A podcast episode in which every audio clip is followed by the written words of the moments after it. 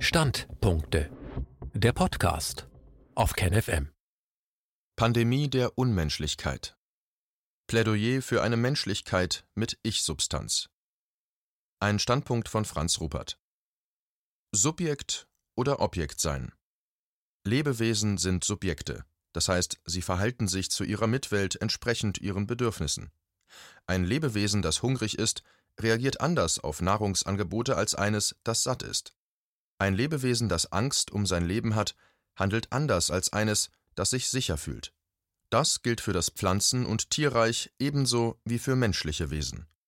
Steine kann man mit leckeren Speisen nicht in eine freudige Erregung versetzen.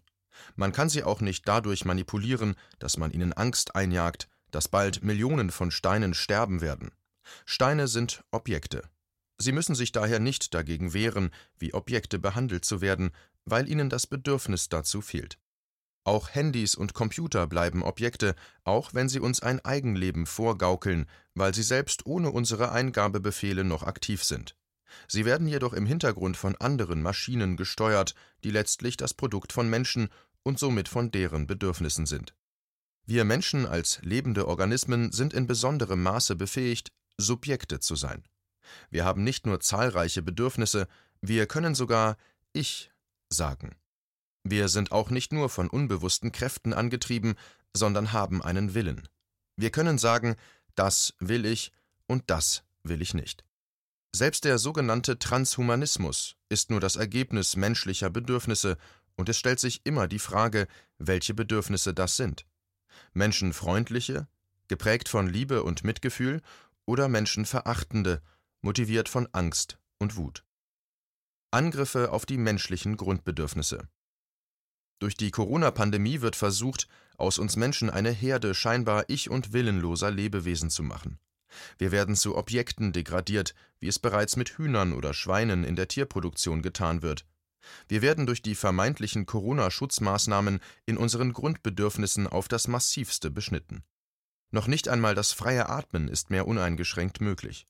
Husten und Niesen, um den Körper von etwas Schädlichem zu befreien, gilt fast schon als asozial und soll möglichst unterdrückt werden. Wer schon einmal in eine Maske genießt oder gehustet hat, weiß, wovon ich spreche. Masken verursachen Sauerstoffmangel und Vergiftungen im Gehirn. Leider merkt man das umso weniger, je mehr die Gehirnschädigung voranschreitet. Was für ein Verbrechen, Menschen zu selbstschädigendem Verhalten anzustiften.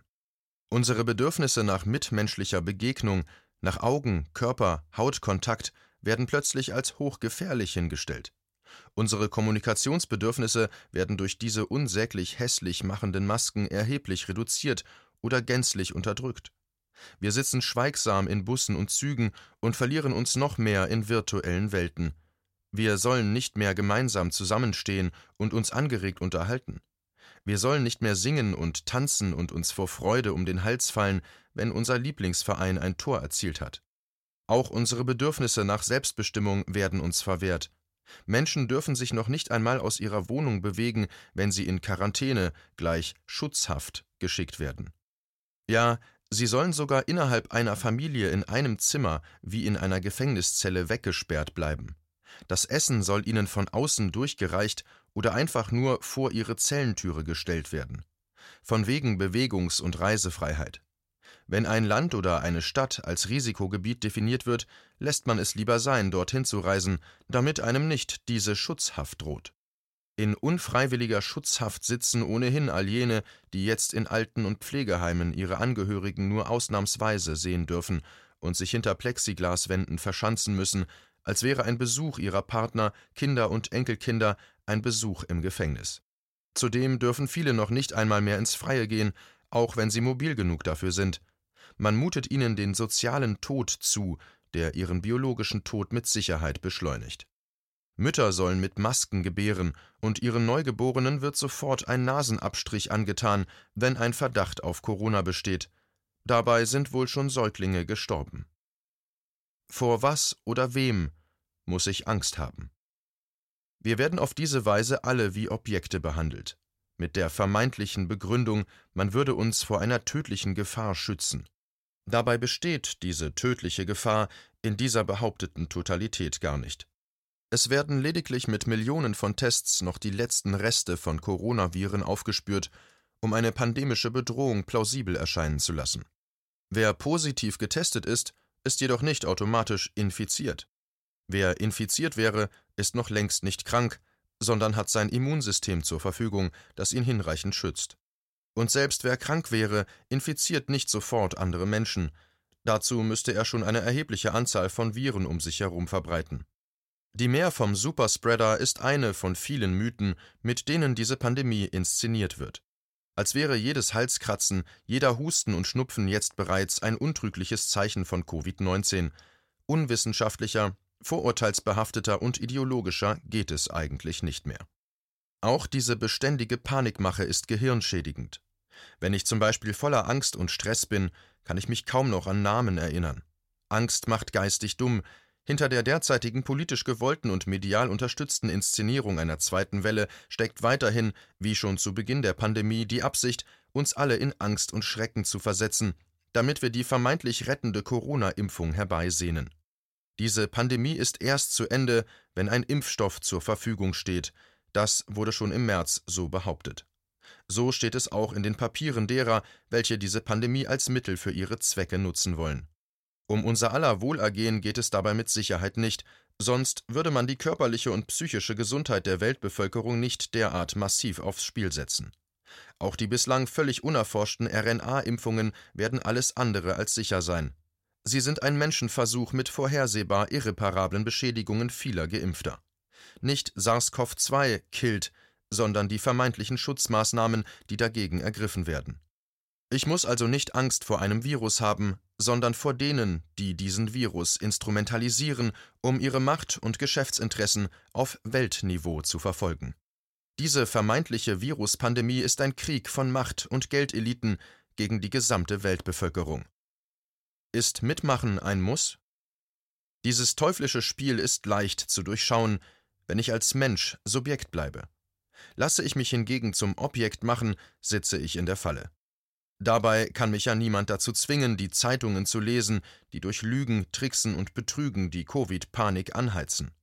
Niemand kann mir vorschreiben, diese unsäglichen Talkshows anzuhören, in denen die immer gleichen Menschen die immer gleichen Unwahrheiten verbreiten. Niemand kann mich dazu veranlassen, zum Arzt zu gehen, wenn ich ein Halskratzen verspüre und jetzt im Herbst die Nase wieder vermehrt läuft. Kein Arzt ist veranlasst, sofort diesen unsinnigen, nichtssagenden PCR-Test zu machen und alle seine Kunden auf Corona zu testen. Es ist zum Weinen, mit welch deutlichen Worten eine Erzieherin die derzeitige Situation in den Kindertagesstätten beschreibt. Zitat Pädagogik ist das Handeln auf der Grundlage philosophischer, soziologischer, psychologischer und neuerdings neurobiologischer Erkenntnisse. Pädagogik als eigene theoretische Disziplin war schon immer fragwürdig und ist jetzt offensichtlich gescheitert. Corona hat gezeigt, sie ist keinen Pfifferling wert. Gute Pädagoginnen und Pädagogen wissen das schon lange. Wer kein Herz für Kinder hat, sollte die Finger von diesen Berufen lassen. Corona hat sofort sichtbar gemacht, was einige geahnt haben. Es gibt in der Mehrheit Erzieherinnen und Lehrer, die nichts für Kinder übrig haben. Sie sind gefangen in ihren eigenen Ängsten, manipulierbar, willfährig und unreflektiert. Sie haben keinen eigenen Standpunkt, kaum Empathie und jagen hektisch und in vorauseilendem Gehorsam von einer Maßnahme zur nächsten. Zitat Ende. Bereits schwer traumatisierte Gesellschaften definieren sich nun von ganz oben in Bezug auf SARS-CoV-2 als völlig krank. Jeder sei potenziell infizierbar und jeder könne potenziell andere infizieren. Jeder sei diesem vermeintlichen Killervirus hilflos ausgeliefert, sein Immunsystem helfe ihm dabei gar nichts, und er benötige daher die Rettung von außen, den Impfstoff. Alle Gesunden seien krank, weil man auch ohne Krankheitssymptome andere anstecken könne. Das ohnehin reduzierte Krankheitsverständnis der Schulmedizin wird noch weiter auf die Spitze getrieben. Eine scheinbar objektive Krankheit, Covid-19, die nach einer objektiven medizinischen Behandlung verlange, und dadurch alle gesunden Menschen ohne jegliche Krankheitsanzeichen zu Objekten solcher Maßnahmen macht. Menschliche Subjekte werden zu bloßen Körpern degradiert, in die man nach Belieben gewinnbringende Impfdosen hineinjagen kann. Wer einen Hammer hat, der sucht die Welt nach Nägeln ab. In diese psychologische Falle tappen viele Menschen unbewusst. Sie wenden ihre Denkmuster und Methoden auf alles an, was ihnen über den Weg läuft. Diese instrumentelle Haltung kann auch bewusst für eigene Interessen missbraucht werden. Ich habe hier meine Impfmethode. Wo sind nun die Menschen, die ich impfen kann? Um im Bild zu bleiben. Die Jagd nach diesem Coronavirus ist faktisch wie die Jagd nach einer Fliege mit einem Hammer. Man erwischt zwar die Fliege nicht, demoliert dabei jedoch die ganze Wohnung. Die Systemfrage wird vom System gestellt. Von uns Menschen zu verlangen, dass wir unsere Gesundheit und Existenz aufs Spiel setzen sollen, damit das Gesundheitswesen nicht überlastet werden könnte, ist eine herzlose Herrschaftsideologie, die alles auf den Kopf stellt. Die Menschen sollen für das System da sein und nicht das System für die Menschen. Das ist die grundsätzlichste Menschlichkeitsfrage. Sind die politischen und wirtschaftlichen Systeme für uns Menschen da oder müssen wir Menschen den Herrschafts- und Profitinteressen solcher Systeme zur Verfügung stehen, jetzt sogar auch noch mit unseren gesunden Körpern? Wenn dann alle, die solche Ideologien entlarven, beleidigt und mit Schmutz beworfen werden, sollte man ein weiteres psychologisches Grundgesetz kennen. Die Zuschreibungen an andere sind Selbstaussagen. Wer andere als Covidiot, Rechtsradikal oder Verschwörungstheoretiker bezeichnet, ist das alles selbst. Wessen Wikipedia-Eintrag mit solchen Abwertungen versehen wird, wessen YouTube-Video zensiert oder gelöscht wurde, kann sich sicher sein, dass er die Wahrheiten ausgesprochen hat, welche die herrschenden Macht- und Geldeliten gerne unterdrücken möchten.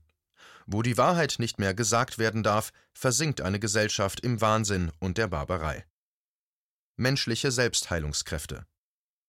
Aus meinen Psychotherapien hingegen weiß ich sicher, Menschen werden und bleiben gesund, wenn ihre physischen wie psychischen Selbstheilungskräfte aktiv sind.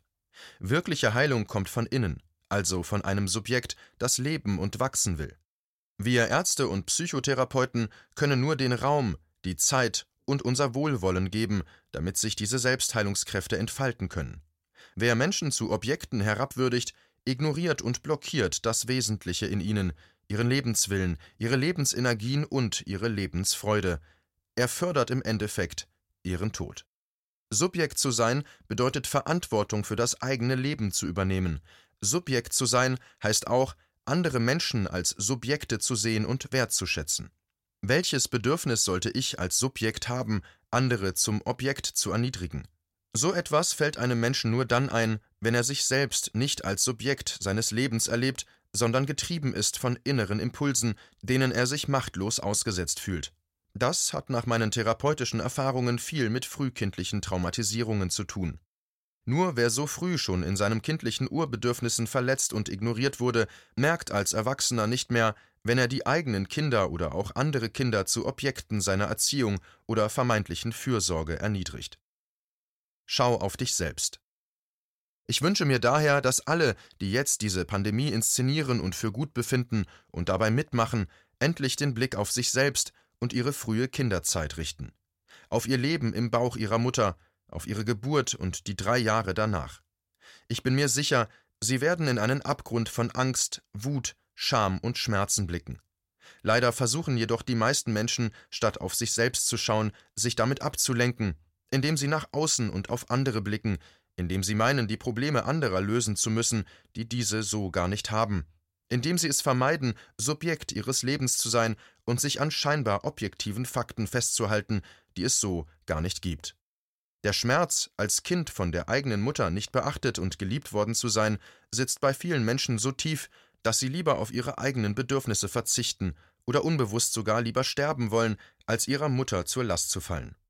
Hinzu kommt eine enorme Wut, die der eigenen Mutter und dem eigenen Vater, der meist auch traumatisiert ist, gegenüber nicht ausgedrückt werden kann und die sich dann gegen die eigenen Bedürfnisse und die Bedürfnisse anderer Menschen richtet. In dieser misanthropen Haltung gönne ich auch anderen ihr Lebensglück nicht. Es soll ihnen auch nicht besser gehen als mir selbst. Die sollen auch diese Masken ganz dicht über Mund und Nase tragen müssen, so wie ich auch. Denen soll diese Impfung auch nicht erspart bleiben.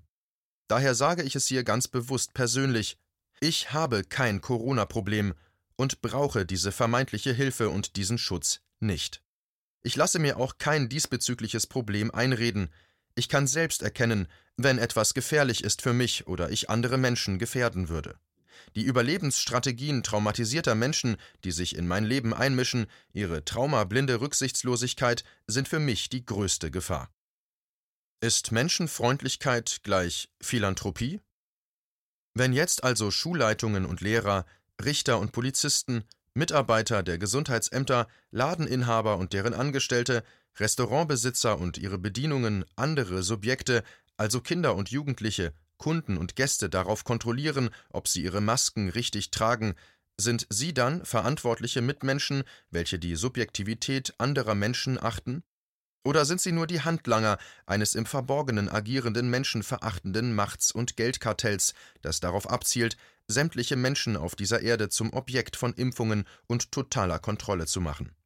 Was ist das für eine innere Haltung, wenn sich die Macher und Ausgestalter menschenverachtender Systeme auf Sachzwänge berufen? Menschen zu Objekten zu machen, ist unmenschlich. Bei dieser Entmenschlichung mitzumachen, ob als politischer Amtsträger, Journalist oder einfacher Bürger, ist verantwortungslos gegenüber der Menschheit. So kommt es derzeit leider zu der Absurdität, dass menschliche Subjekte mit der Vorstellung von einem angeblichen Killervirus sich selbst ihrer Menschenwürde berauben, sich selbst entmenschlichen und zu Objekten herabwürdigen. Und das im Namen des Gesundheitsschutzes. Und das im Namen der Philanthropie, der Menschenfreundlichkeit. Vor einem halben Jahr hätte ich es nicht zu denken gewagt, wie tief diese Menschheit in ihrer Ignoranz gegenüber sich selbst und ihrer Abwehr, sich mit den eigenen Traumatisierungen zu befassen, noch sinken kann. By the way erfahren wir bei dieser inszenierten Pandemie auch noch, dass es staatlich finanzierte Labore, wie zum Beispiel das in Wuhan gibt, in denen daran geforscht wird, Viren und Bakterien zu tödlichen Waffen zu designen. Zum Beispiel wird versucht, Milzbrandviren mit Coronaviren zu verbinden, um sie noch destruktiver zu machen. Von wegen, es geht denen, die über die Macht und das Geld verfügen, um die Gesundheit ihrer Bevölkerungen. Sie sind in zig Täter-Opfer-Dynamiken verstrickt und trachten mit allen Mitteln danach, wie sie ihren Mitmenschen, die sie in ihrem Kopf als Feinde definieren, am besten um die Ecke bringen können. Mit Atomkraft, mit Chemie, mit Biologie? Dass dies den kollektiven Untergang mit einschließt, scheint ihnen herzlich egal zu sein. Sie haben das Mitgefühl mit sich selbst abgespalten, sind körperlich erstarrt und emotional eingefroren. Warum sollten sie dann Mitgefühl mit ihren Mitmenschen haben? Menschlichkeit mit Ich-Substanz. Solange es geht, werde ich mich dagegen wehren und meine Stimme erheben, um nicht mit in diesen Abgrund von Blindheit, Dummheit und Zynismus, gepaart mit vermeintlicher Sorge um das Allgemeinwohl hineingerissen zu werden.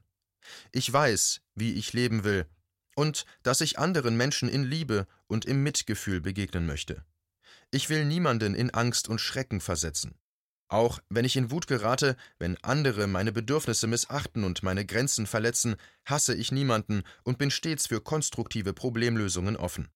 Wenn ich etwas für nicht gut befinde und daher nicht will, dann mache ich das auch nicht und rede mich nicht auf Systemzwänge heraus. Ich biete es weiterhin zusammen mit meinen ethisch verantwortungsvoll handelnden Kolleginnen und Kollegen an, durch den Blick auf die eigene traumatisierende Vergangenheit frei zu werden für das eigene Ich und Wollen, für ein selbstbestimmtes, gesundes, weil liebevolles Zusammenleben in der Gegenwart, aus der heraus es eine lebenswerte Zukunft für uns alle gibt.